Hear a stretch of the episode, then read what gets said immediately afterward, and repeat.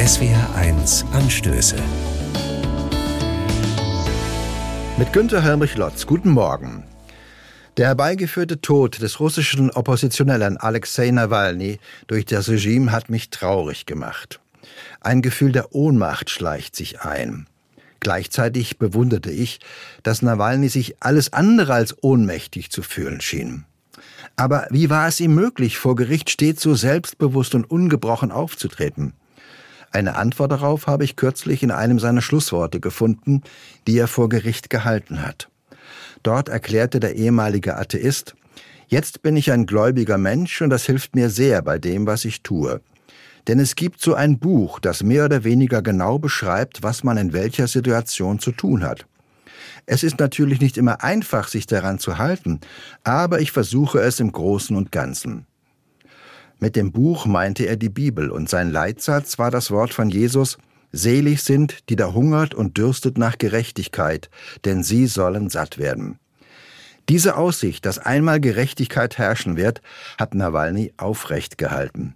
Diese Erwartung prägte seine Haltung. Was erwarten wir angesichts zahlreicher Krisen? Was prägt unsere Haltung? Es ist schlimm und kann nur noch schlimmer werden. Oder hungern wir einer Gerechtigkeit entgegen, die nicht aufzuhalten sein wird? Meine Erwartung entscheidet darüber, ob ich aktiv durchs Leben gehe oder ob ich die Flügel hängen lasse. Wieso hat das etwas mit dem Glauben zu tun? Im apostolischen Glaubensbekenntnis, das heute in den Gottesdiensten gesprochen wird, heißt es von Jesus Christus, der im Himmel ist, von dort wird er kommen. So wie Jesus vor 2000 Jahren erwartet wurde, und auf diese Erde gekommen ist, so will er nach seiner Ankündigung wiederkommen und für Frieden und Gerechtigkeit sorgen. Das ist die Erwartung der Christen. Das ist der Grund, nicht zu resignieren, sondern sich weiter zu engagieren.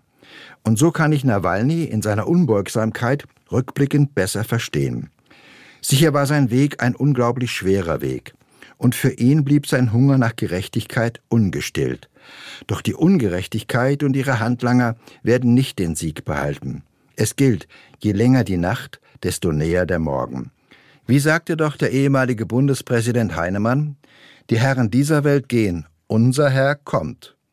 Günter Hermrich Lotz, Pforzheim, evangelisch-freikirchliche Gemeinde.